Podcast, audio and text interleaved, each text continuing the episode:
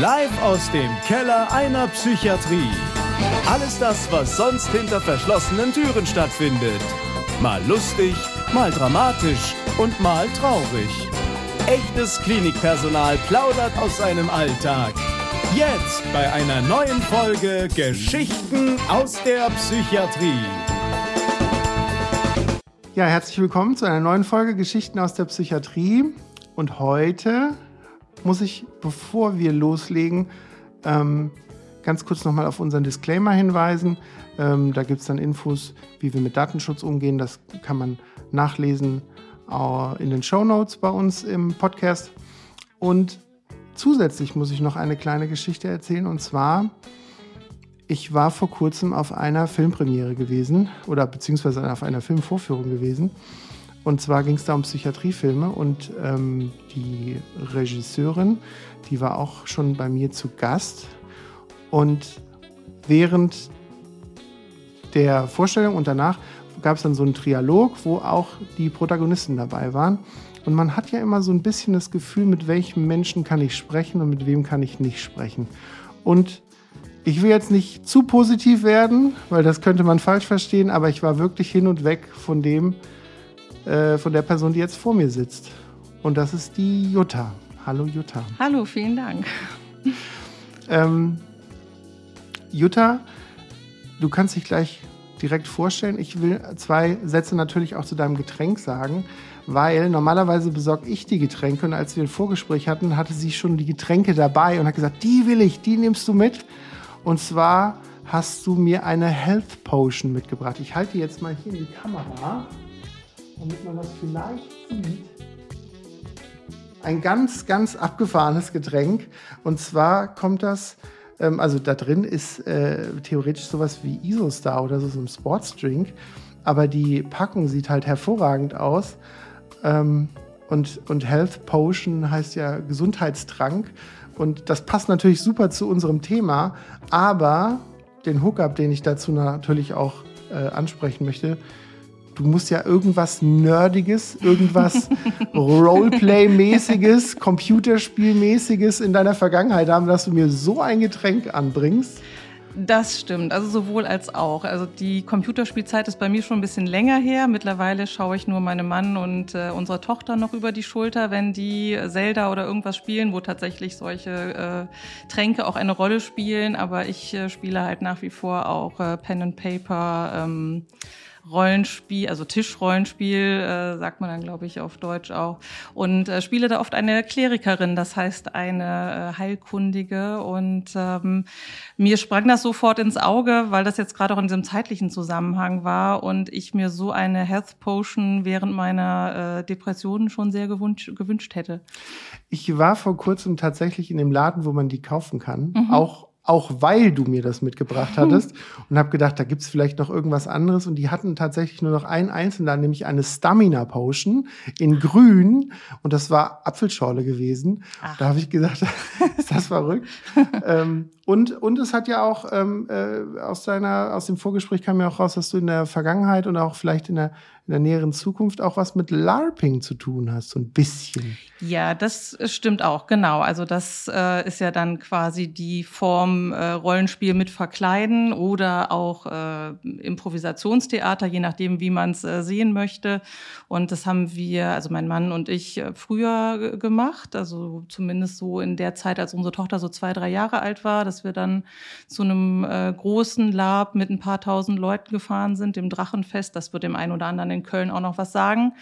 Und ähm, wir haben jetzt vor, ähm, unsere Tochter wird jetzt 13 im Januar, dass wir es ähm, nochmal als Familienrollenspiel machen. Mittlerweile aber dann auch gerne mal in der Burg mit richtigen Betten und nicht mehr im Zelt. Da sind wir auch ein bisschen alt und gemütlich geworden. Auf Met hängen geblieben. Genau. Okay, dann lass uns die mal probieren, die Health jo, Potion. Ich finde das gespannt. echt spannend.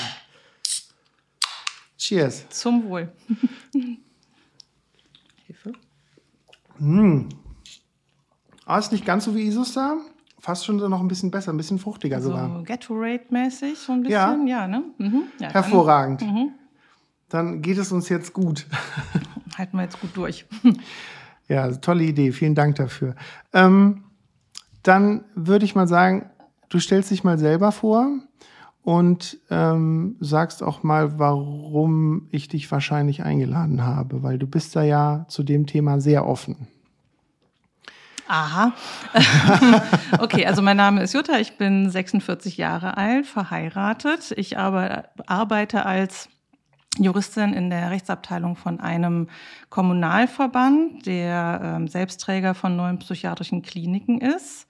Das ist alles nicht der Grund, warum ich hier bin. Aber ähm, auch spannend. Ja, auch spannend, auf jeden Fall. Ähm, nein, der Grund, warum ich hier bin, ist, dass ich vor ähm, zehn Jahren, elf Jahren ähm, an einer bipolaren Störung erkrankt bin, ähm, mehrere Jahre erstmal mit depressiven Episoden zugebracht habe, ähm, sehr verzweifelt und hoffnungslos war, dann ähm, 2015 in eine schwere manische Episode geraten bin dann eigentlich auch erst die richtige Diagnose gestellt werden konnte oder auf jeden Fall gestellt wurde.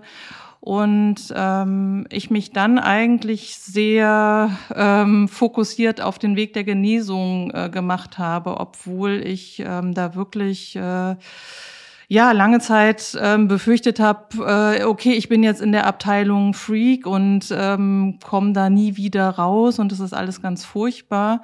Und ähm, ja, heute geht es mir sehr, sehr gut. Ich ähm, arbeite ganz normal. Ich ähm, habe im Großen und Ganzen ähm, ja nur noch ganz kleine Schwankungen äh, von dem Krankheitsbild. Und ähm, nach dieser Erfahrung, die ich da gemacht habe, ist es mir jetzt einfach sehr wichtig, vielen Menschen davon zu erzählen und vor allen Dingen auch Mut zu machen, weil ich es äh, so schrecklich finde, immer wieder zu sehen, dass ganz viele, sobald sie eine ähm, Diagnose bekommen mit einer psychiatrischen Krankheit, ähm, dann denken, jetzt ist ihr Leben im Prinzip vorbei, jetzt geht alles nur noch den Bach runter und jetzt ähm, bleiben sie darauf quasi hängen. Und das stimmt halt einfach nicht. Also es gibt halt ganz, ganz oft äh, die Möglichkeit, auch wieder ganz gesund zu werden. Viele von meinen Hörern wissen vielleicht gar nicht, was Bipolarität bedeutet und dass es da Phasen gibt und wie die dann auch aussehen können. Magst du da vielleicht mal was zu sagen? Kann ich gerne machen. Ich kann vor allen Dingen gerne sagen, wie es äh, bei mir ist. Also die ähm, bipolare Störung bedeutet, dass ähm, jemand sowohl depressive Episoden hat als auch manische Episoden. Bei mir ist es so, ähm, man nennt das äh, Bipolar Typ 1. Ich habe also ausgeprägte depressive Episoden und ich habe auch sehr ausgeprägte manische Episoden. Es gibt dann noch ähm, verschiedene Abstufungen, also auch, dass jemand ähm, also zum Beispiel hypomanische Episoden sind dadurch gekennzeichnet, dass sie nicht ganz so extrem sind. Also dass jemand vielleicht auch antriebsgesteigert ist, viel redet, gut drauf ist, aber dass ähm, das nicht so extrem ist, wie es zum Beispiel bei mir war, dass ja so das Gefühl irgendwann da war, das äh, wird immer extremer, das äh, lässt, also das ist gar kein äh, Ende in Sicht ähm, mit äh, dem, was da so an manischem, verrückten, ähm, auch Übersteigerungsgefühl. Also ich sag mal, ähm, ich glaube, ich saß da schon hier in der Klinik, aber da hatte ich noch so die Vorstellung, ich habe jetzt den Masterplan für den Weltfrieden, ich weiß, wen ich da an den Tisch holen muss und ähm, ich führe noch zwei Telefonate und dann läuft das auch. Mit dem also, Weltfrieden. Mit dem Weltfrieden, ja. Mhm. Äh, du sagst, äh, du hast jetzt gerade auch die Manie zwei, dreimal auch benannt. Wie kann sich das ein Laie vorstellen? Also bei mir ist es so, dass die äh, manischen Episoden zunächst eigentlich ganz schön anfangen. Also vor allen Dingen, wenn man noch im Hinterkopf hat, dass ich ähm, normalerweise erst eine depressive Episode hatte, also eine sehr ähm, antriebsarme äh, Zeit voller Verzweiflung und Hoffnungslosigkeit. Und dann beginnt das Manische so ein bisschen wie die ersten Sonnenstrahlen nach einem langen Winter, die äh, Frühlingsgefühle, es beginnt wieder so eine Energie, so eine Idee von, ähm, ich möchte gerne leben, ich möchte was machen, ich möchte Freunde sehen, alles, was die Depression komplett äh, weggenommen hatte. Und dann geht es aber relativ schnell, dass dieses ähm, mir geht's wieder gut und ähm, ich fühle mich gut eben zu viel wird, dass ich so das Gefühl habe, so hoppla, ich fange an, mich selbst zu überholen, ich fange auch an, zu schnell zu reden, ich fange an,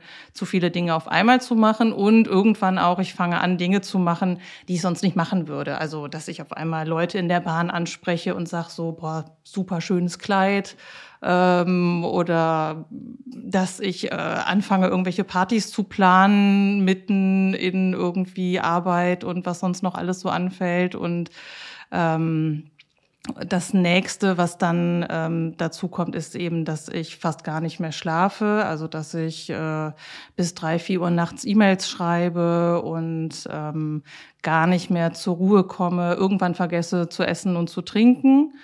Und ähm, wenn der Punkt so erreicht ist, dann hört es auch langsam mit der Heiterkeit auf. Dann beginnt nämlich der Punkt der äh, Reizbarkeit und des äh, alles besser wissen, in Konflikte geraten, ungeduldig werden und ähm, ja, bis hin zu, dass das ähm, mit der ganzen Umwelt äh, Probleme dann gibt. Das heißt, das Krankheitsbild ist ja so ein ziemlich komplexes Gebilde letztendlich und, und die der Punkt, an dem du merkst, jetzt kippt es. Also jetzt ist nicht die gute Stimmung die gute Stimmung, sondern kann man da in der Manie sozusagen aktiv sozusagen gegensteuern und sagen, so jetzt, ich will das alles nicht, ich muss mich jetzt ein bisschen zurücknehmen? Oder ist das, äh, fährst du da weiter wie so ein gasgebender Zug Richtung Wand? Nee, also es ist ja tatsächlich so, die erste richtige Manie, die ich ähm, damals in 2015 hatte, wo ich dann am, naja, nicht am Ende der Phase, aber dann an einem bestimmten Punkt mit der Polizei auch äh, in die Klinik gebracht worden bin. Ähm, die hat jetzt Alleinstellungsmerkmal, weil zu so einer schlimmen Episode ist es danach nicht mehr gekommen. Was auch daran lag, dass ich in der Klinik wirklich auf äh, zwei ganz tolle ähm, Ärzte getroffen bin. Einer davon behandelt mich bis heute. Und ähm, jetzt ist es so, wenn die ersten Anzeichen da sind, das ist bei mir meistens ähm, auch im Frühling, also nach Zeitumstellung und wenn eine höhere Lichtintensität auf einmal da ist, dann ähm, merke ich, dass ich zwei, drei Nächte hintereinander um halb drei, drei Uhr wach werde und dann aber auch direkt wach bin. Also nicht dieses so, hm, man dreht sich noch mal im Schlaf, sondern ich könnte dann sofort mit dem Tag loslegen, die Spülmaschine ausräumen, Frühstückstisch decken, äh, was auch immer. Und das heißt, das sind für mich totale Warnzeichen, dann äh, da heißt es auch sofort jetzt Gegenmaßnahmen ergreifen. Das heißt, ähm, zum einen ähm, andere Tabletten mit äh, zu meiner sogenannten Phasenprophylaxe äh, dazu nehmen und auch meditieren und eventuell auch krank schreiben lassen und dann alles äh, zurückfahren.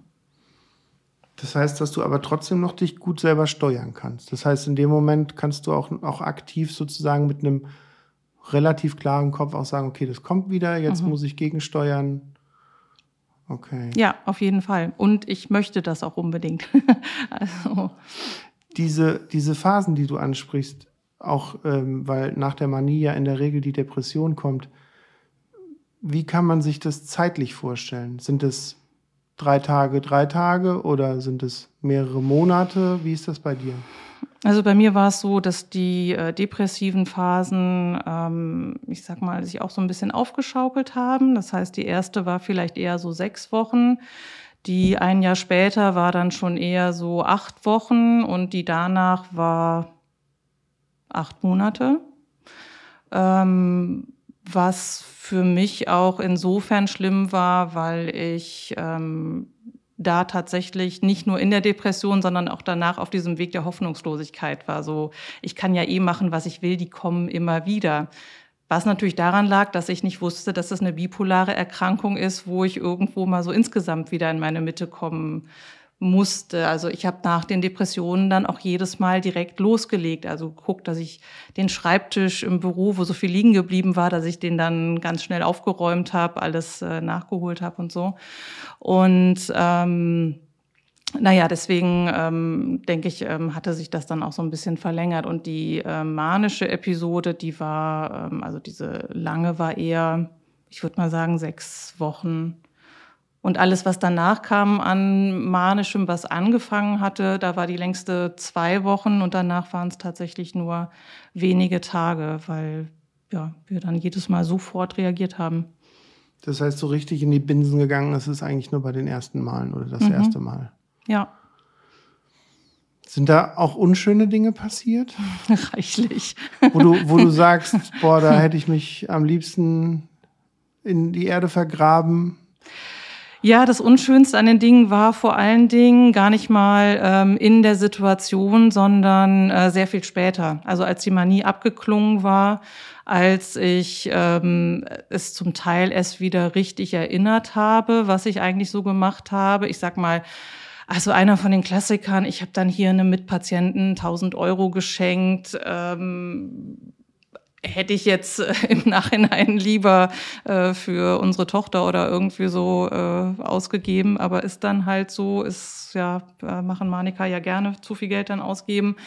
Ähm, andere Sachen, die ich auch leider gar nicht mehr so ähm, erinnere, aber bei denen mich dann andere darauf angesprochen haben. Also zum Beispiel ein Freund, der mich, der mir dann irgendwann gesagt hat, ach, weißt du noch, da hast du ja angerufen, wolltest du Oberbürgermeisterin werden und ich sollte dann irgendwie so ein Festival planen wo ich dann jedes Mal gedacht habe, so Gott, wie peinlich, was für ein Schwachsinn. Und ähm, das war aber komplett aus der Erinnerung. Das heißt, das war so ein Gefühl wie, als wäre ich die einzig Betrunkene auf der Party gewesen und hätte da irgendwie vom Leder gezogen. Und das ähm, ist nicht sehr schön, wobei man sagen muss, es ist alles noch relativ glimpflich. Also es war so ein bisschen bescheuert oder es waren halt 1000 Euro.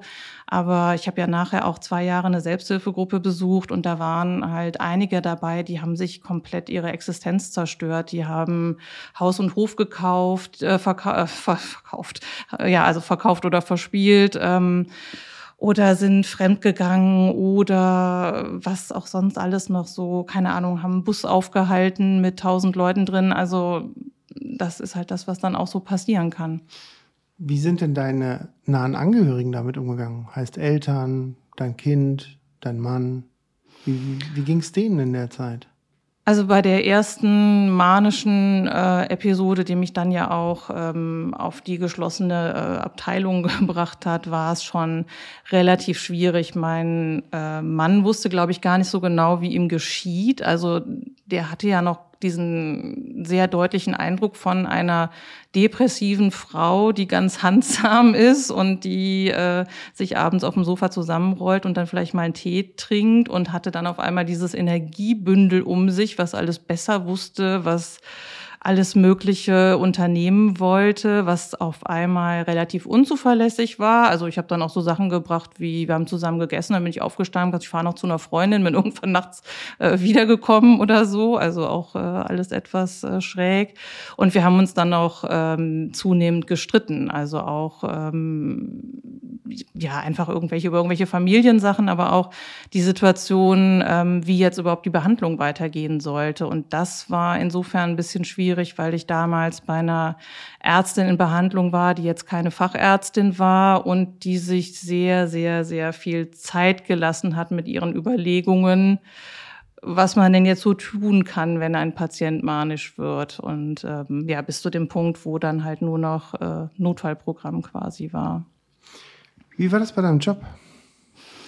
Bei meinem Job habe ich ähm, sehr viel Glück gehabt, glaube ich. Ich hatte ähm, während dieser manischen Nächte äh, wildeste E-Mails an den ganzen Vorstand geschrieben mit tollen Ideen, wie man psychisch kranken Menschen helfen kann und wie man, glaube ich, Suizide von Müttern mit kleinen Kindern verhindern kann, keine Ahnung was. Und ähm, die haben das eigentlich eher so nonchalant äh, beiseite geräumt und meinen E-Mail-Account gesperrt, zumindest den, den dienstlichen für eine gewisse Zeit. Und ähm, mein Chef war auch, ähm, ich glaube, erstmal ein bisschen irritiert. Ähm, aber ich hatte ihm das irgendwie noch mitteilen können, dass es jetzt wohl eine bipolare Störung ist.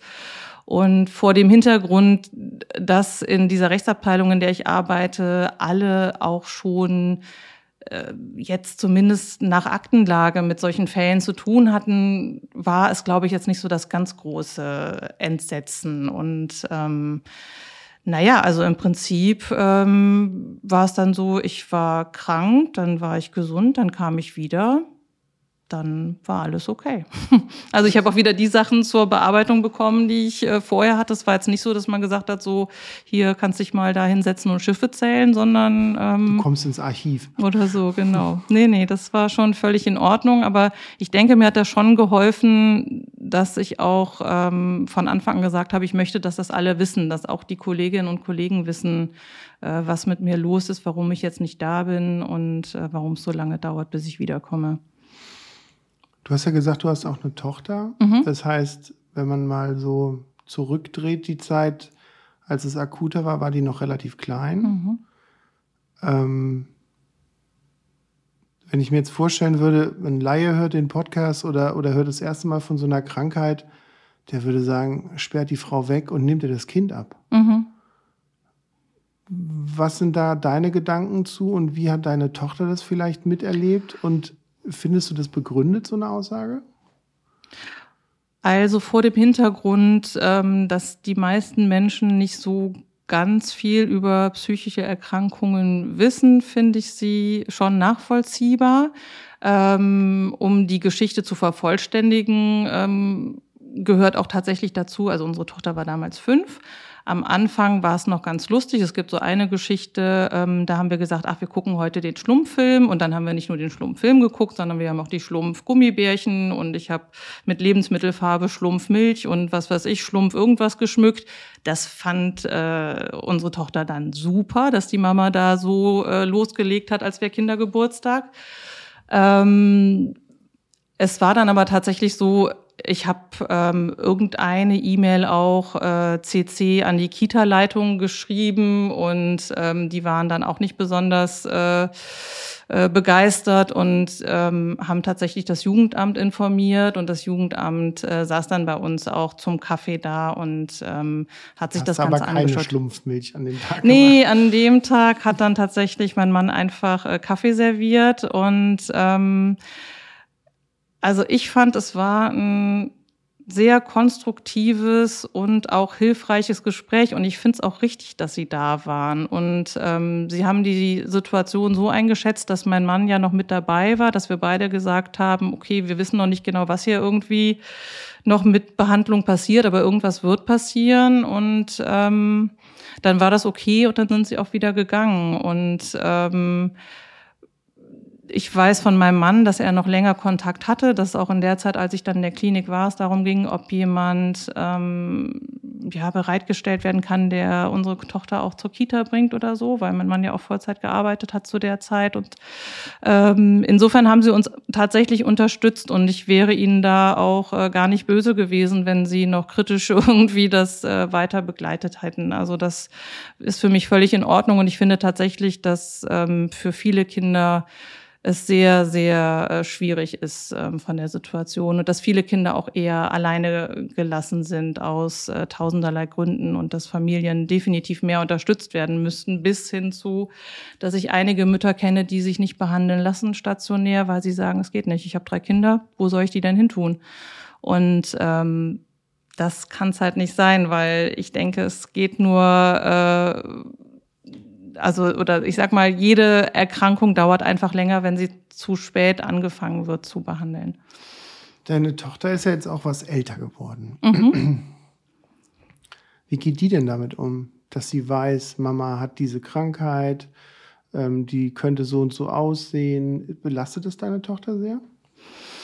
Also wir reden schon regelmäßig darüber. Ähm, diese Geschichte ähm, äh, mit der äh, Andrea Rothenburg, wieso es überhaupt zu so einem kleinen Filmbeitrag, Interview kam mit unserer Tochter, äh, war ja so, dass ich eigentlich für die Deutsche Gesellschaft für bipolare Störungen äh, so einen kleinen äh, Anti-Stigma-Clip für YouTube machen wollte und unsere Tochter dann gesagt hat oder gefragt hat, ähm, darf ich auch was sagen?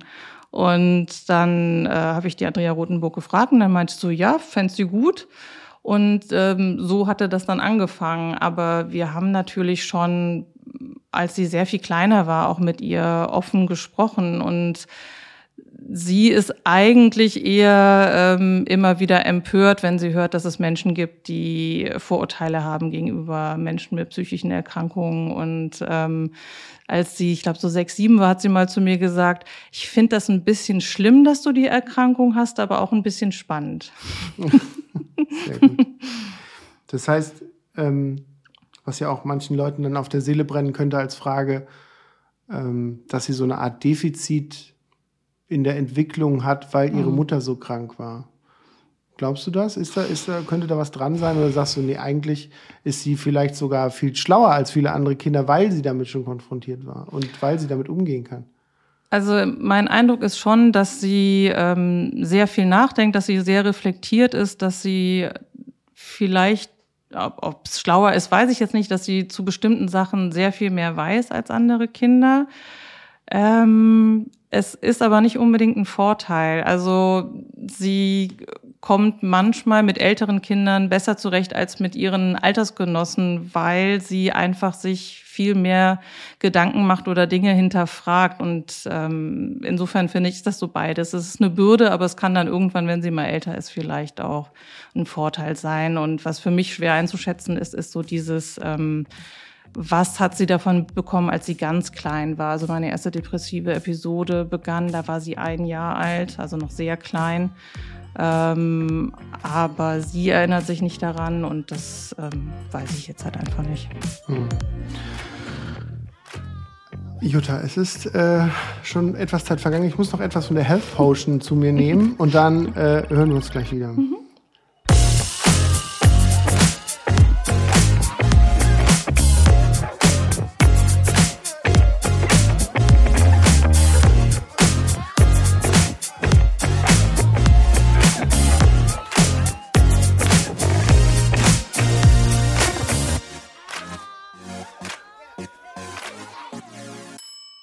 Bewahrheitet sich immer wieder, herzlich willkommen zum nächsten Teil, äh, es bewahrheitet sich immer wieder, dass ähm, man in den Pausen eigentlich die lustigsten Gespräche führt. ähm, Jutta, ich habe gesagt, ich würde gerne mit dir auch noch mal ganz kurz ähm, auch auf die Medikamente eingehen, weil die Phasenprophylaxe, die du vorhin schon benannt hattest, also dieses Wort, ähm, ist ja so dieses absolute To-Go-Medikament, wenn es um bipolare Störung geht. Mhm. Und ich würde aus deinem Mund gerne mal hören, erstmal so grob, was, was ist das, was macht das und wieso hilft es bei Bipolarität? Ha, ob ich das alles beantworten kann, weiß ich nicht. Ähm also zumindest wie es subjektiv bei dir ist, ne? Also wie du sozusagen den Eindruck von diesem Medikament hast, was mhm. das bei dir bewirkt. Ja, also ähm, bei mir war es ja so, dass, ähm, das hat ich eben schon mal kurz erwähnt, dass ich ja auch schon während der depressiven Episoden, als ich noch nicht wusste, dass es eine bipolare Erkrankung war, in Behandlung war. Ich habe auch ähm, immer Medikamente genommen, also sowohl Antidepressiva als auch ähm, irgendwas zum Schlafen und ähm, dass mich das schon auch sehr unruhig gemacht hat, dass ähm, sobald ich davon irgendwas abgesetzt hatte, dass dann die nächste Episode schon wieder vor der Tür stand. Und ähm, seitdem ich diese Phasenprophylaxe nehme, ist es einfach so, dass ähm, zunächst die Episoden in größeren Abständen kamen, dann flacher waren und jetzt eigentlich gar nicht mehr da sind. Also das heißt, es ist tatsächlich das, was man mir versprochen hat, eingetreten. Ich bin in so einer Grundstabilität. Äh, ja, Stabilität. Ähm, es gibt natürlich Dinge, auf die ich achten muss. Ähm, diese Geschichte mit dem Jahreszeitenwechsel, dass ich halt im äh, Frühjahr so ein bisschen mehr in Gefahr bin, in eine Manie zu geraten oder eben auch im Winter eher ähm, Gefahr laufe, in eine Depression zu kommen. Die muss ich halt trotzdem noch beachten Dafür habe ich aber jetzt zum Beispiel im Winter eine Tageslichtlampe oder im Sommer bin ich dann schon so ein bisschen äh, auf Hab-Acht-Stellung, dass ich dann mein, äh, also ich nenne es jetzt mein Notfallmedikament nehme, das ist ein Antipsychotikum. Das nehme ich dann halt ein, sobald ich merke, dass da noch irgendwas ist und dass eben diese Phasenprophylaxe nicht mehr ausreicht, um mich äh, stabil zu halten. Mhm.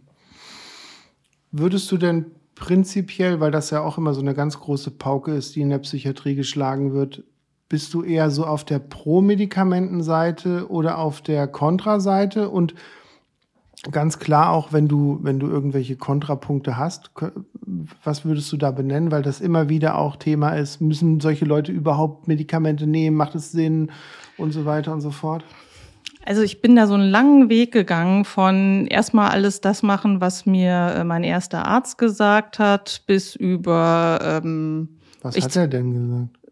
Naja, der also der Arzt. allererste hat halt dann auch irgendein Medikament, was er favorisiert hat, was bei mir jetzt irgendwie gar nichts genutzt hatte und wollte da auch irgendwie bei bleiben. Und naja, also das war so dieses äh, blöde Gefühl, wenn man selber gar keine Ahnung hat und vertraut auf das, was einem jemand sagt und es hilft alles nicht, so das wird schlimmer. Also ich hatte irgendwann mal einen äh, äh, Kreislaufzusammenbruch, weil der äh, Mensch leider vergessen hatte, dass man das Medikament hätte langsam aufdosieren sollen. Er hat es mir aber in der vollen Wirkdosis direkt verschrieben und das war dann schade, weil ich gerade am Wickeltisch stand und äh, unsere Tochter gewickelt habe. Ja, also unschön. Das war halt, waren so Momente, da habe ich dann schwer gezweifelt, ob das so toll ist mit Medikamenten. Und die haben mich tatsächlich auch eine Zeit lang auf den Pfad geführt. Vielleicht ist auch äh, irgendeine schamanische Heilkunst eine tolle Sache oder so. Ähm, heute muss ich ganz klar sagen, 100 Prozent pro Medikamente. Ich ähm, verstehe zwar Menschen, die sagen, sie möchten das nicht oder sie haben eine Möglichkeit, ähm, das selber auszutarieren. Das finde ich für diese Menschen auch total super. Ich weiß aber, für mein Leben wird es nicht funktionieren. Also, weil ich einfach nicht den ganzen Tag auf mich achten kann. Und ich habe nun mal äh, mal Stress ähm, im Büro und ich habe auch mal eine Auseinandersetzung in der Familie oder wie auch immer. Deswegen, ähm, mir geben diese Medikamente totale Sicherheit. Und ich habe es mittlerweile auch so oft erlebt, dass auch Leute gesagt haben, hätte ich das mal früher gemacht. Also äh, hätte ich mal früher ein Antidepressivum genommen und hätte mich äh, vielleicht dann drei Wochen weniger gequält. Und von daher ist halt die Kunst, wie finde ich denjenigen, der sich gut mit Medikamenten auskennt, der die Erfahrung hat, welches Medikament für welche Erkrankung und dann äh, immer her damit. Ähm, da du dich ja mit deiner, mit deiner eigenen Krankheit so gut auskennst, auch durch den Lebensweg, und du aber noch eine zusätzliche Ausbildung gemacht hast ähm, im Rahmen von dieser Krankheit, ähm, würde ich dich bitten, mal über diese äh, Weiterbildung oder auch ähm, Ausbildung zu sprechen und auch gleichzeitig mal, äh, weil ich ja weiß, was es ist, ähm, zu beantworten, was würdest du denn jemandem wie dich am Anfang deiner Krankheit, wo so die ersten manischen Phasen auch kamen, wo du so an der Klinikstür gekratzt hast, sozusagen vom Verhalten her, was würdest du denn so jemandem sagen? Ja, das ist ja ein bisschen gemein. Also, diese Ausbildung, die du ansprichst, das ist ja dieser Mental Health First Aid Kurs, also MHFA-Ausbildung, wenn man so will, Erste Hilfe ähm, für seelische Gesundheit. Den habe ich äh, letztes Jahr bei der Eckhard Busch Stiftung gemacht. Und ähm, der Kurs ist jetzt nicht ganz so wie der äh, Erste-Hilfe-Kurs, wie man ihn vom Führerschein kennt, ähm, weil er zwar auf der einen Seite ganz viel äh, Grundwissen vermittelt über die verschiedenen Krankheitsbilder, auch ein bisschen so ähm, die Schwerpunktbildung hat nach den Krankheitsbildern, die jetzt Laien so begegnen. Und da sind dann zum Beispiel die Angsterkrankungen oder Depressionen einfach häufiger als jetzt äh, weiß ich nicht, eine Schizophrenie oder was auch immer. Ähm, oder vielleicht auch einfach schwerer zu erkennen. Und ähm, Hauptanliegen ist es aber eigentlich, Menschen zu befähigen, ein Gespür dafür zu bekommen, was nehme ich da eigentlich gerade wahr? Ist da jemand vielleicht äh, in einer schwierigen Situation? Kann ich da helfen? Und bin ich der richtige Mensch, der ihn ansprechen kann? Also es geht schon auch darum, dass jetzt nicht jeder ähm, jedem auf die Pelle rückt, sondern auch so ein bisschen ähm, dann einfach äh, ja auslotet, ähm, kann ich das bei der Nachbarin machen, kann ich da Hilfe anbieten. Und ähm, erlernt wird dann auch eine Gesprächstechnik ähm, und es geht im Großen und Ganzen eigentlich auch immer darum, Menschen ähm, den Weg zu zeigen, wie sie professionelle Hilfe bekommen können und dass das auch zum Teil ganz niederschwellig sein kann, also dass auch der Hausarzt die erste Anlaufstelle sein kann. Und ähm, ja, ist eine gute Frage, ähm, was ich ähm, jetzt mit jemandem äh, machen würde, wenn ich versuche, nochmal so da äh, zurückzuversetzen. Aber ich denke, ähm, ich fände das gar nicht so schwer, jemanden anzusprechen und sagen, du, mir ist aufgefallen, du bist echt ganz schön viel unterwegs, ähm, hast ganz viel vor, redest ganz viel, geht's dir gut, ist alles in Ordnung, schläfst du noch genug? Und ähm, alles Weitere müsste man dann ja auch so ein bisschen sehen. Also ich finde schon auch wichtig, dass man nicht anfängt, die Leute zu gängeln und äh, irgendwo hinter sich herzuschleifen. Und wenn jemand keine Hilfe möchte, dann ist das erstmal auch okay. Ja, diese Ausbildung, nur um das nochmal äh, klarzustellen, das ist so eine erste Hilfeausbildung, wie man das sich eigentlich sonst in einem Reanimationskurs oder so vor, äh, vorstellt, aber halt ganz speziell auf die, auf die psychischen Krankheiten. Ähm, aber auch, und das hatte ich auf dieser Homepage mal gelesen, da geht's halt auch um so, ich nenne es jetzt mal laienhaft, so Gemütsgefühle. Zum Beispiel, jemand, der in so ein Burnout reinrennt, aber jetzt noch keine wirkliche Depression hat oder der, der von seinem Verhalten her sich so verhält, dass er, wo man sagt, okay, wenn du so weitermachst, dann bist du aber wahrscheinlich in äh, drei Monaten ziemlich durch. Ähm, und es ging auch, das fand ich interessant, was auf der Seite stand, dass man zum Beispiel auch äh, mit Ängsten, wenn es zum Beispiel um Corona ging, mhm. dass, dass, dass man sagt, oh, ich bin der ich habe total die Panik, wenn ich jetzt einkaufen gehe ohne Maske oder alle ohne Maske um mich rumstehen dass man auch solchen Sachen halt begegnet, dass es halt sozusagen nicht nur diese typische Psychiatriepauke ist und sagt, okay, Psychose, Depression und das kriegen wir irgendwie hin und dann gebe ich einen guten Tipp zu, sondern dass man einfach nur auch so seine Antennen anspitzt und mhm. auch mal sagt, okay, äh, da klingt jetzt nicht direkt was richtig psychisch krank, aber irgendwie ähm, verhält er sich nicht so adäquat. Sehe ich das so richtig? Ja, genau, das stimmt schon. Und ich bin eigentlich auch durch diesen Kurs darauf gekommen, dass dieses ähm, psychisch krank, psychisch gesund ja meistens auch nur so eine Momentaufnahme ist und dass wir diese Feststellung im somatischen Bereich gar nicht erwarten. Also im Somatik völlig klar, jemand hat mal grippalen Infekt und dann ist der wieder gesund und hat dann vielleicht mal was mit Schilddrüse oder so. Da machen wir gar kein Aufhebens rum, aber so dieses Stempel psychisch krank, äh, das ist irgendwie super wichtig und das muss dann auch immer so bleiben und äh, mhm. geht nie wieder weg. Und ähm, nee, es geht schon einfach darum, auch aufmerksam zu sein, wie geht's den Leuten um mich herum und kann ich helfen?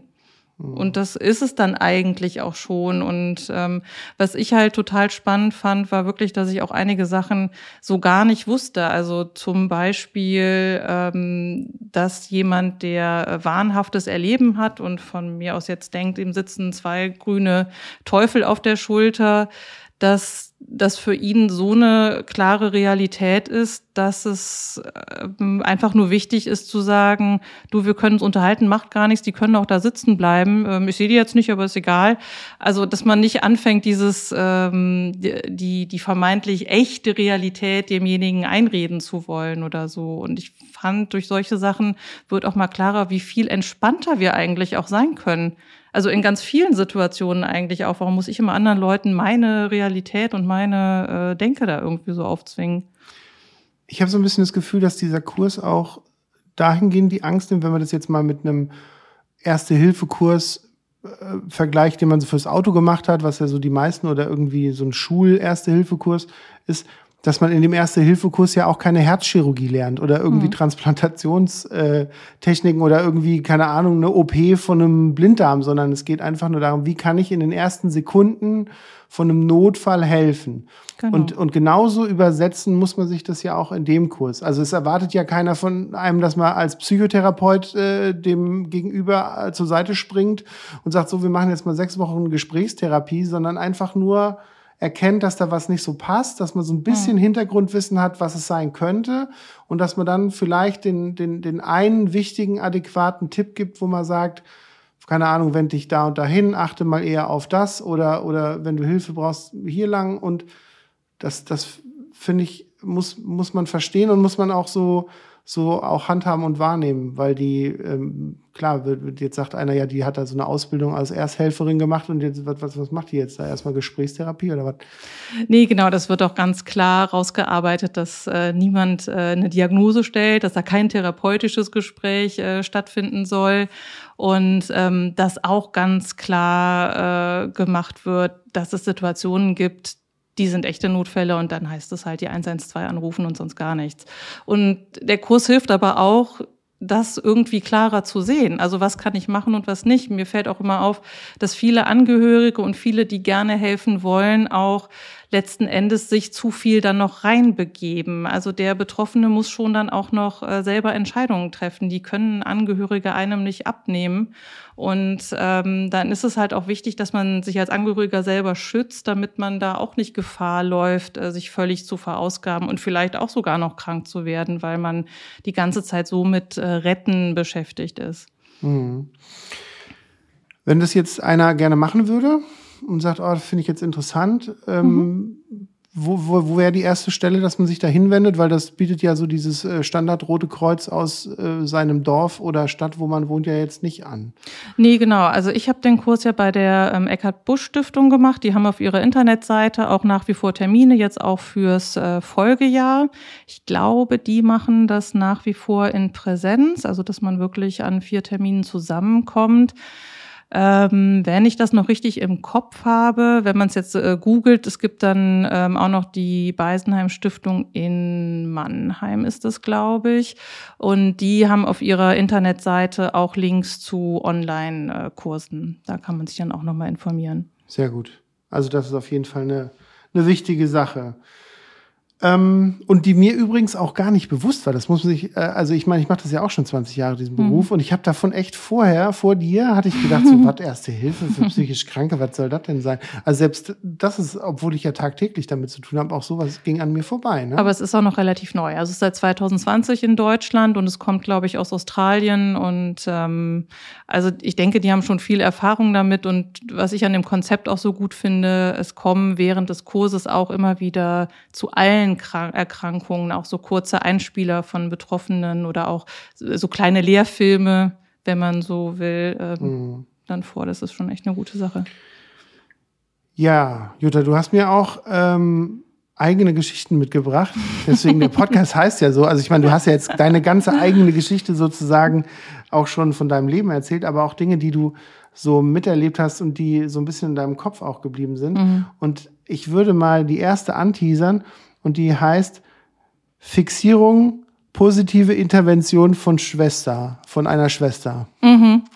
Ich, ich, das ist echt die krasseste Geschichte zuerst. Das ist die, die du mir als erste aufgeschrieben hast. Ja, die ist auch am tiefsten im Kopf. Ich bin gespannt. Ja, es ist mir deswegen so im Kopf geblieben. Also das Thema Fixierung wird ja denke ich, schon nach wie vor rauf und runter äh, diskutiert. Und ähm, neben Medikamenten wahrscheinlich das Wichtigste, ja. was immer wieder diskutiert und wird. Und bei mir war es leider so, als ich dann hier hochmanisch auf der Station ankam, ähm, dass ich noch ein kurzes Gespräch mit dem äh, Arzt hatte, der mich aufgenommen hat. Der hat mir dann einen Becher mit einer klaren Flüssigkeit hingehalten und dann wollte ich wissen, was das ist. Und das wollte er mir, glaube ich, nicht sagen oder er hatte auf jeden Fall keinen, irgendwie nicht gesagt, was es ist.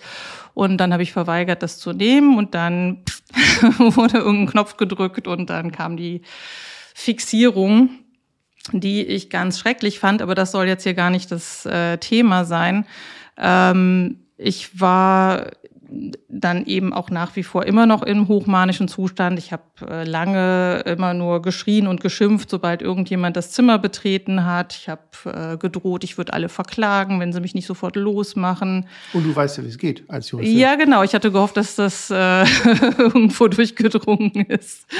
Ähm, naja, und was ich bis heute aber wirklich ähm, sehr, sehr, sehr beeindruckend finde, ähm, in diesem Zustand, wo ich auch den Eindruck hatte, dass sich zum Teil auch die Leute gar nicht mehr ins Zimmer reingetraut haben, weil ich äh, so äh, wütend war, kam dann eine Schwester zu mir und hat ganz ruhig mit mir gesprochen und hat mir auch erklärt, dass sie sich vorstellen kann, wie es mir geht, dass sie zu Übungszwecken mal so eine Fixierung mitgemacht hat, dass sie wüsste, dass das nicht das Gleiche sei, aber dass sie so eine Idee davon hätte, dass ich ihr vertrauen könnte. Das war das allergrößte Problem, was ich in dem Moment hatte. Also ich dachte wirklich, mir wird hier Leid angetan und äh, ich komme hier nicht mehr raus und äh, ist alles ganz furchtbar und wahrscheinlich wird noch das äh, Wasser, das ich trinke, vergiftet oder so. Also es war schon eine hochdramatische äh, Situation und diese wenigen Minuten mit dieser Schwester dann äh, an meinem Bett haben dazu geführt, dass ich äh, dann gesagt habe, okay, ich vertraue Ihnen und es ist okay, wenn Sie mir ein Medikament geben.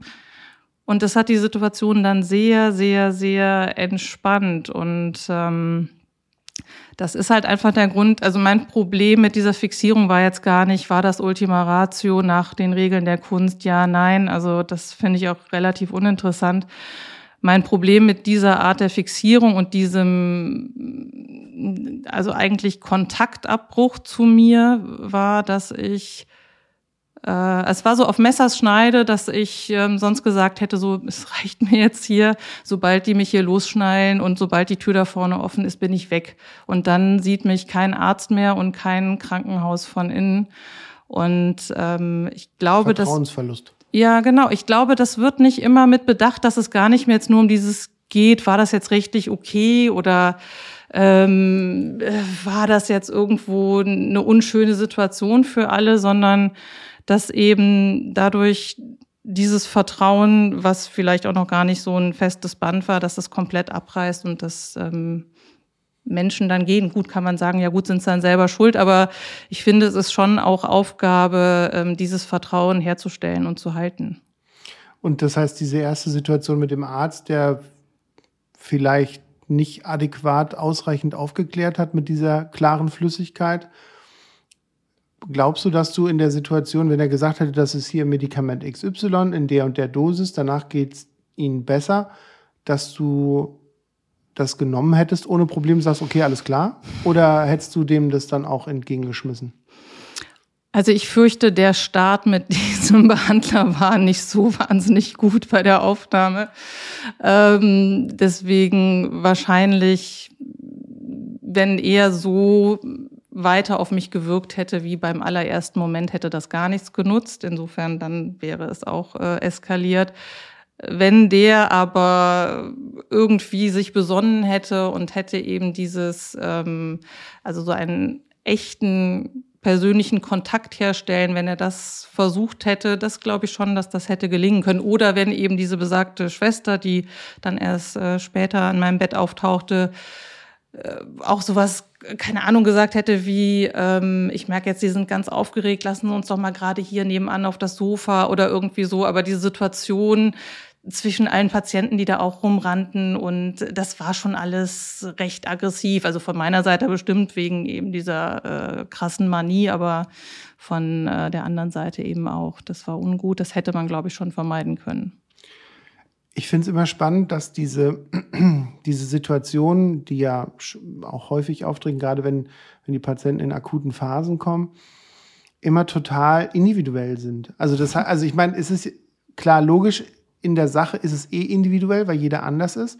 Aber es kommt immer auf so Sachen an, wer hat Dienst und was für ein Patient steht der ihm gegenüber? Wie adäquat sind die beide sich gegenüber? Ist der Arzt adäquat? Ist der Patient noch adäquat? Kommt es noch an? ist überhaupt der Arzt in dem Moment die richtige Ansprechperson für den Patienten? Weil es gibt Patienten, die sagen, ich rede nur Leu mit Leuten, die einen weißen Kittel anhaben. Mhm. Die sagen, Krankenschwestern und Pfleger gibt's für mich gar nicht, auf der einen, also in so akuten Phasen. Umgekehrt aber werden Ärzte dann halt auch aufgrund ihres weißen Kittels direkt als Zielscheibe genommen und sagen, was der mir erzählt, der kann mir gerade gestohlen bleiben. Und dann hat man dann eher so diesen Hookup, dass man dann so, so ein bisschen empathisch von der Seite als Pfleger kommt und sagt, hey, Sie können uns schon vertrauen und so. Also ich finde es immer total spannend, so Situationen, weil meistens hört man dann von den Patienten im Nachhinein, boah, das war ziemlich unadäquat. Ich hatte also zum Beispiel auch vor kurzem äh, ein Gespräch mit einer Borderline-Patientin, auch hier beim Podcast, und die hat halt auch darüber gesprochen, was zum Beispiel ihre, äh, wie eine perfekte Aufnahme in einer Akutsituation für sie aussehen würde und auch, wie man da zuhören müsste oder welche Aussagen sie von einem Arzt, also von dem Gegenüber erwartet und dass der Ton halt manchmal total gut getroffen wird und sie dann auch echt smooth, locker entweder aufgenommen oder sogar nicht aufgenommen wird und manchmal der Ton dann aber auch so rough oder von der anderen Seite auf, weil man halt nicht immer den richtigen Ton trifft. Ne? Mhm. Und deswegen finde ich das immer so spannend, weil bei dir hat, wenn die Schwester direkt ans Bett gekommen wäre und hätte dir vielleicht die klare Flüssigkeit gegeben, hättest du die vielleicht sofort genommen. Es wäre mhm. ganz anders gelaufen. Also deswegen finde ich immer so dieses, und, in, andererseits muss man sagen, in den Übergaben zum Beispiel hört man dann auch von dem Einpfleger, nee, das hat gut geklappt, der kam mit dem gut zurecht. Mhm. Und dann hörst du von der Schwester, das war eine Katastrophe und so, und wo dann auch immer wieder so. Und ich finde es so spannend, weil sie sind halt alles Menschen. Die sind halt keine Pflegeroboter und Pflegepatientenroboter äh, sozusagen, sondern das ist echt so eine. Also sowieso nicht. Und ich denke, also mir ist ja auch schon klar, ich ähm, bin da quasi reingeschmissen worden, hatte halt natürlich auch meine ganze Krankheitsgeschichte im Gepäck, die niemand kannte in der Klinik. Äh, für mich war das ein total krasser Ausnahmezustand. Also ich, Juristin, werde mit Polizei irgendwo äh, in diesem Zustand dahin gebracht, wo ich eigentlich dachte, ey, gib mir irgendein Medikament, dann mache ich das ambulant zu Hause. Was soll das jetzt? Und ähm, ja, das, äh, das ist ja letzten Endes hier dann auch irgendwo Alltag, dass Patienten in Ausnahmezuständen kommen, dann sind die ein paar Tage da, dann sind die wieder gechillt und alles ist gut. Und da ist ja dann auch das wahrscheinlich nicht mehr so ein Riesenaufreger. Das äh, ist auch ganz sicher gar nicht so leicht, das immer alles so hinzukriegen. Ja, das sollte jetzt auch keine Entschuldigungsarie sein, sondern einfach nur so eine Verständnisarie vielleicht. Nee, aber das ist dieses, ähm, ich habe das Verständnis ja auch, was mir ähm, manchmal fehlt oder was mir, glaube ich, da gefehlt hatte, war, dass, also ich weiß gar nicht warum, das ist jetzt ja sieben Jahre her, entweder war es noch nicht üblich oder man hat es vergessen. Auf jeden Fall, es gab zum Beispiel kein Nachgespräch nach dieser mhm. Fixierung. Ja. Und ähm, mir ging das irgendwann so durch den Kopf, ähm, wenn ich Streit mit unserer Tochter habe, dann versöhnen wir uns und dann hat auch jeder noch die Möglichkeit, noch was dazu zu sagen. Und dieses, ähm, wann, was weiß ich, wann ich da aufgewacht bin, aber irgendwie aus dem Zimmer rauszukommen und alle tun so, als wäre gar nichts gewesen. Und vielleicht war das auch für alle anderen so, aber für mich war das eine hochdramatische Situation. Also ich bin noch nie mhm. von sieben Leuten überwältigt worden und so.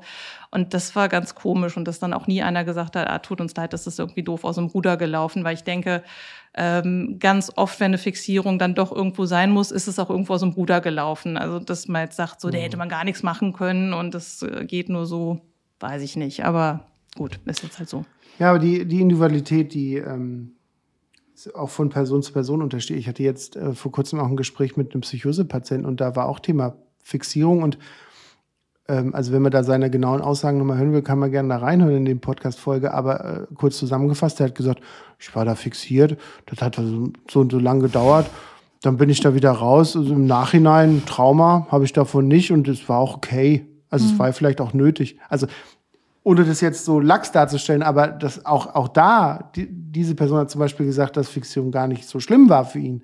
Und ja, wir hatten noch einen in der Selbsthilfegruppe, der hat gesagt, er ähm, hat da zum Teil drum gebeten. Also er hat gebeten, ob er ja. bitte fixiert werden kann, ihm geht's dann besser.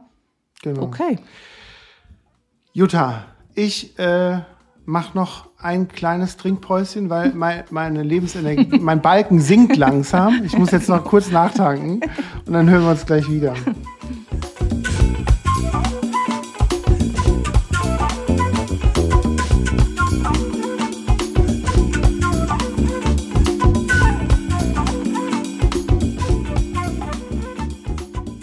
So, Lebensenergie wieder aufgefüllt. Ja. Ähm, was ich auf jeden Fall nochmal in dem ganzen Kontext ansprechen wollte, und zwar ist es das doch immer wieder etwas schwierigere Thema Suizidalität. Und du hast damit ja auch Erfahrung, mhm. ähm, auch im Rahmen von deiner Krankheit natürlich. Wie beziehungsweise würdest du, äh, könntest du gerne meinen, meinen Zuhörern mal erzählen, wie sich das für dich dargestellt hat, die Suizidalität. Wann kam die? Ähm, was für Gedanken hast du dir gemacht? Und warum ist es dann Gott sei Dank nicht dazu gekommen, dass du dir tatsächlich das Leben genommen hast? Ja, ganz viele Fragen auf einmal. Also zum einen war es so, dass ich, glaube ich, relativ lang gar nicht so gemerkt hatte, dass ich schon längst äh, in einer depressiven Episode war und ähm, ich eines frühen Morgens, ich glaube ich vier Uhr oder irgendwie sowas aufgewacht bin mit so Gedanken wie, äh, ich schaffe das alles nicht mehr, es hat keinen Sinn, ich gehe jetzt runter zur Bahnlinie und werf mich vor die nächste Bahn, was ja super extrem ist. Also für jemanden, der äh, noch bis vor wenigen Stunden davor auch ähm, äh, funktioniert hat oder wie auch immer. Und ähm, es ist tatsächlich so, dass mit jeder depressiven Episode mich ähm, Suizidalität ganz massiv begleitet hat und dass ich auch irgendwie gedacht habe, das ist normal so, das muss auf jeden Fall immer so sein. Also das heißt, ich war ja ähm, zum Beispiel 2013 sehr lange einfach in ambulanter Behandlung. Und ich glaube, von den sieben, acht Monaten habe ich mir sechs Monate Gedanken gemacht, wie kann ich mich möglichst, äh, ja, wenn man so will, geräuschlos, aber sicher ähm, dann irgendwie aus dem Leben stehlen. Und das waren unfassbar quälende Gedanken auch. Also es war immer klar, Priorität eins ist, es muss auf jeden Fall 100 Prozent klappen, also nicht irgendwie nachher mit Rollstuhl und sonst irgendwas. Und Priorität zwei, ähm, mein Mann oder meine Tochter dürfen mich auf keinen Fall finden. Mit depressivem Kopf ist das schon relativ schwierig zu bewerkstelligen. Zum Glück hat ja dann auch nicht geklappt. Ähm, zwei Versuche habe ich tatsächlich äh, gewagt. Ähm, was ich also als unfassbar erleichternd jetzt empfinde, ist, dass mit dieser Phasenprophylaxe, die ich einnehme, die Suizidalität komplett weg ist. Also ich hatte nach der schweren manischen Episode, was erwartbar war, auch eine längere depressive Episode und die war jetzt auch nicht schön, aber ähm, im Vergleich zu allem, was vorher war mit Suizidalität, war sie so viel leichter zu ertragen und ähm, ich finde daran auch so bemerkenswert, ich glaube, ich habe vorher selber immer gedacht, die Menschen, die suizidale Gedanken haben, das sind die, die die schlimmsten Probleme haben oder die ihr Leben besonders schlecht äh, auf die Reihe bekommen oder so. Und aus heutiger Sicht würde ich sagen, das sind einfach die, die besonders schwere Symptome von so einer Krankheit haben. Und deswegen muss man auf die unglaublich gut aufpassen. Ich kann mir vorstellen, dass viele Leute im Kopf haben, zumindest hätte ich das wahrscheinlich, dass man sagt, Mensch, die hat doch eine Tochter und die hat doch einen Mann, was jetzt auch nicht nach irgendeiner Ehekrise klingt oder so. Wie, wie kann man nicht verstehen, dass man halt, ich sage jetzt mal, lax depressiv, halt depressiv ist, aber sich dann trotzdem on top noch das Leben nehmen will. Obwohl du vielleicht einen guten Job mit, wie du ja schon sagtest, auch kulanten Kollegen und und, und eine tolle Tochter und einen Mann hattest und du trotzdem an Suizid denkst? Es ist, glaube ich, gar nicht trotzdem, sondern auch gerade deshalb, weil die Depression irgendwann so weit fortgeschritten war, dass ähm, gar keine Gefühle mehr da waren von meiner Seite. Also mir ist erst durch die Erkrankung klar geworden, dass jeder, der morgens aufwacht, sofort irgendein Gefühl hat zum Tag. Und ähm, das hatte ich nicht mehr. Das war halt wie eigentlich schon tot sein. Das war wie äh, äh, schon ja irgendwo schon von allem äh, abgekappt und ähm, wenn so ein kleines Mädchen, also wenn ich denke, als meine Tochter zwei Jahre alt war, da sind ja Kinder klein und süß und sie kommen mit ihren äh, Ärmchen weit ausgebreitet auf einen zugelaufen und dann ist es nicht möglich oder mir war es dann nicht möglich, da äh, Liebe zu spüren. Das war, also bis heute ist das das Entsetzlichste, was ich noch in Erinnerung habe, weil das auch sich komplett äh, falsch anfühlt und weil ich auch gedacht habe, okay, also was soll irgendjemand mit meinem mit einem Menschen anfangen, also mit mir anfangen, wenn ich nichts äh, mehr da habe, überhaupt keine Gefühle, gar keine Ressourcen. Das ist das Spannende dass man in dem Kontext halt nicht diese Überstiegsfähigkeit hat zu erkennen, das ist eine Krankheit mhm. und nicht, das ist, ein, das ist zwar für dich ein real gefühltes Gefühl, aber du trotzdem im Kopf nicht sortieren kannst, das ist halt eben die Krankheit, mhm. sondern dass du das für 100% bare Münze nimmst und dich das deswegen dich halt auch so denken lässt. Ne? Das stimmt und ich finde auch, seitdem ich das erkannt habe, dass depressive Gedanken eigentlich genauso verrückt sind wie manische. Also ob ich jetzt die Idee habe, ich nehme jetzt einen Porsche und fahre mit einer Kiste Shampoos an die Côte d'Azur, ist genauso bekloppt wie. Ähm aber ein cooler Gedanke. ja, aber es ist halt, ne, mhm. es ist beides nicht die Realität und das merkt der Erkrankte erst wieder, wenn diese Erkrankung eben äh, wieder weggegangen ist. Mhm. Ich äh, bin ganz gespannt. Das äh, ist ein Gespräch, was ich noch führen will. Das will ich jetzt auch nicht wirklich vorgreifen. Aber ich habe äh, schon ein Gespräch geplant mit einem Palliativmediziner, mhm. wo es sicher auch um das Thema gehen wird, darf sich ein Patient mit einer schweren Depression umbringen oder nicht. Aber ich will das nicht vorschießen, das äh, Thema, weil ich habe da auch tatsächlich noch nicht so viel Ahnung und das muss dann dieser Mediziner mitbringen. Und da bin ich aber schon sehr gespannt. Aber das erinnert mich so ein bisschen jetzt gerade an das, was du, was du nennst, ähm, wie man damit umgeht und wie man das bewertet. Ne? Ähm, sehr spannend. Das muss ich auf jeden Fall dann noch hören. ja, ich, ich meine, er hatte mir, er hatte mir im Vorgespräch auch schon sowas, sowas äh, sinnhaft gesagt, dass dass die Psychiatrie eine der Kliniken ist, wo Suizid noch verboten ist. Ja, stimmt. Ja. Ähm, aber das hören wir in einer der nächsten Folgen. oh, jetzt habe ich das erste Mal so einen Teaser gemacht. Das ist ja toll. Super.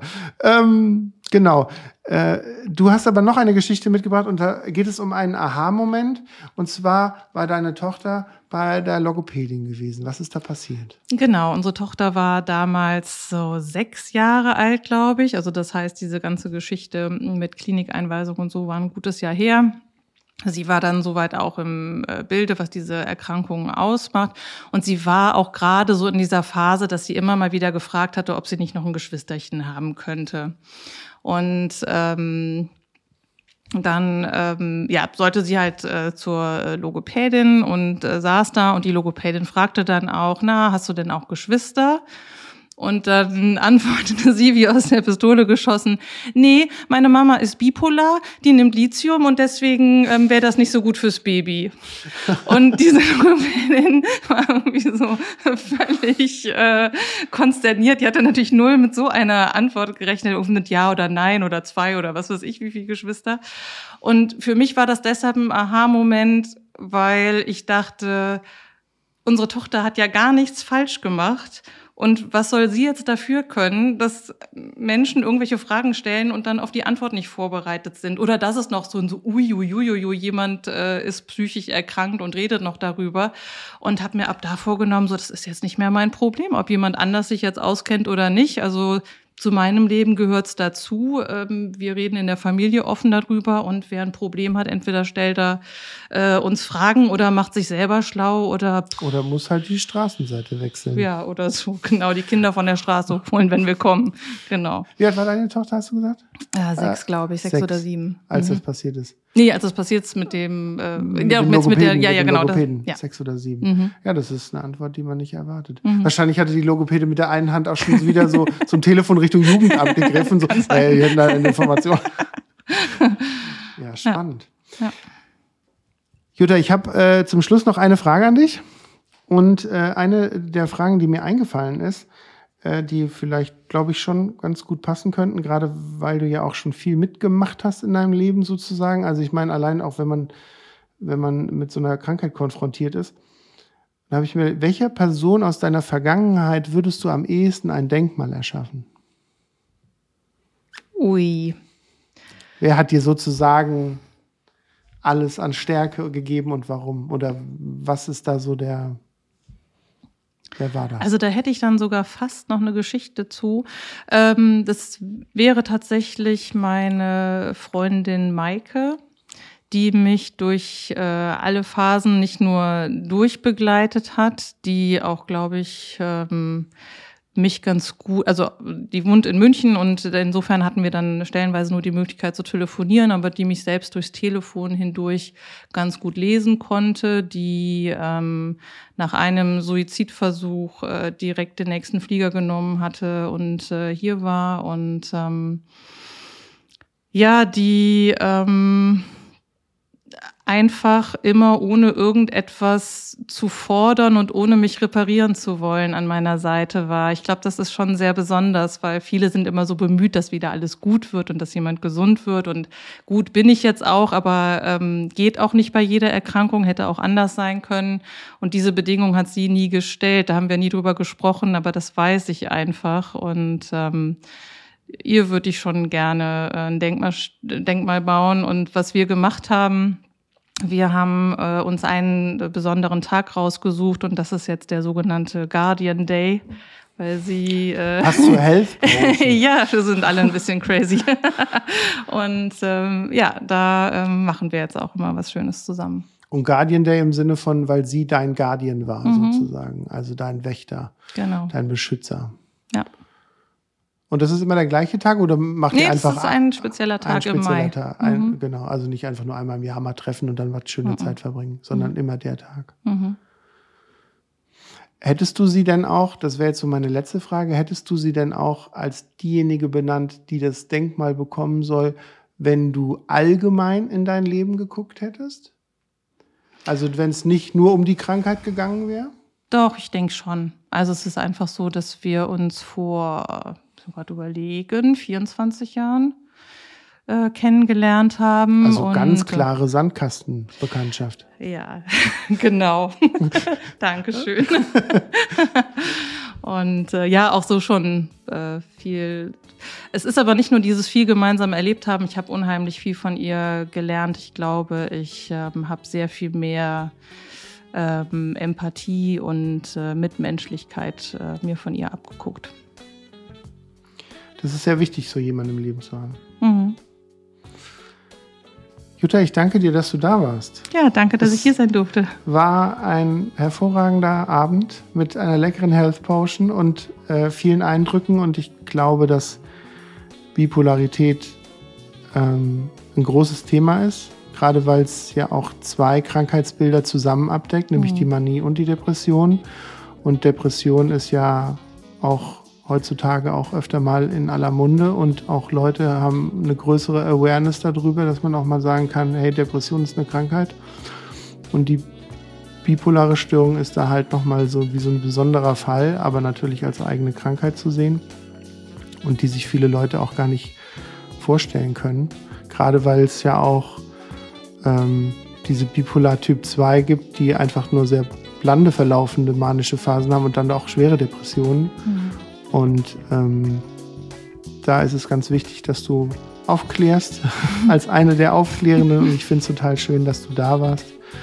Und ähm, wünsche dir alles Gute. Danke, ich dir auch. Bis dann. Tschüss. Tschüss.